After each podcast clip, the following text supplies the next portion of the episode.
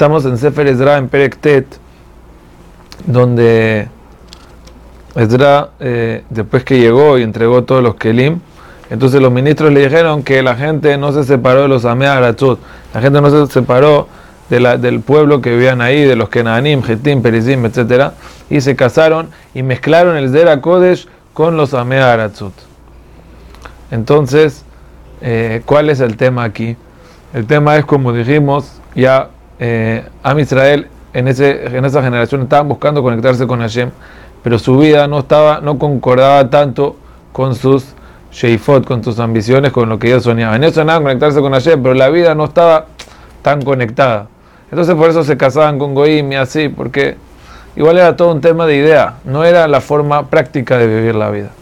Entonces Ezra eh, aquí los está regañando y eh, les explica que todas las ideas y todos los sentimientos de Kedushá que uno tiene y las emociones hay que traducirlas a la vida práctica, a la Jale Porque si no, uno pierde el zehut de que Hashem lo ayude. Eso es lo que explican. Nosotros tenemos muchos pecados y ahorita Hashem nos hizo un favor. más trega y la tet la nuyatet, darnos algo, eh, iluminarnos los ojos eso es una situación muy delicada. Y él dice, ¿acaso podemos pecar? Si vamos a pecar, perdemos todo. Y él no pide perdón, no le pide perdón a Hashem. Dice, Hashem lo que dice el tzadikata. Inenu le faneja bashmatenu, quien la amor le faneja al zot. Nosotros estamos culpables y no tenemos cómo pararnos frente a ti. Esdra no puede pedir perdón, porque él no hizo ningún pecado, él no puede pedir perdón en nombre de la gente. Es lo que está haciendo, el vidui que él está haciendo es un vidui de declaración.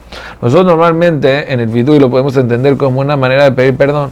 La persona dice, allá nos va dando Dios de verdad perdón. Pero hay un tema antes de pedir perdón, se llama asumir la culpa, asumir responsabilidad de lo que hice. Eso es lo que Ezra está haciendo, está reflexionando por Clar Israel. Él, el, el, Ralbag, eh, al final del, en los Toaliot, al final del libro, él explica de que, de que él no podía regañarlos directamente. Ellos no estaban, no, no estaban que lo iban a aceptar. Entonces él tenía que hacerlo por detrás y reflexionar él en alto para que todo el mundo se influencie. Pero de todos modos, el punto es, aprendemos varias cosas. Primero que todo, que existe un vidui de admitir que pequé. No sé qué hacer todavía, pero Hashem, de verdad estoy mal. Y eso ya tiene mucho valor. Ahí, ves que, ahí vemos que Ezra lo hizo. Segundo punto, aprendemos que a veces cuando hay que regañar a la gente no es directo, sino de forma indirecta. Y tercero, entendemos la situación en la que ellos estaban, que estaba tan delicada que entendían que cualquier cosa se puede romper, y más el tema de vivir entre los goim, porque como explica el Ralbag, aunque ese pecado no está escrito en la Torah Meforash, no casarse con goim, depende, son qué opiniones y así, pero de todos modos, eh, digamos, no es un pecado que Hayab mitad hay Canaim Pogimbo en ciertos casos nada más. Pero de todos modos es un pecado que desconecta a Misael la porque vivir como Goy entre Goim aleja totalmente de la Kaush Y ese era el tema de ellos. Ellos tenían que aprender esa lección, separarse de los Goim y unirse a Hashem.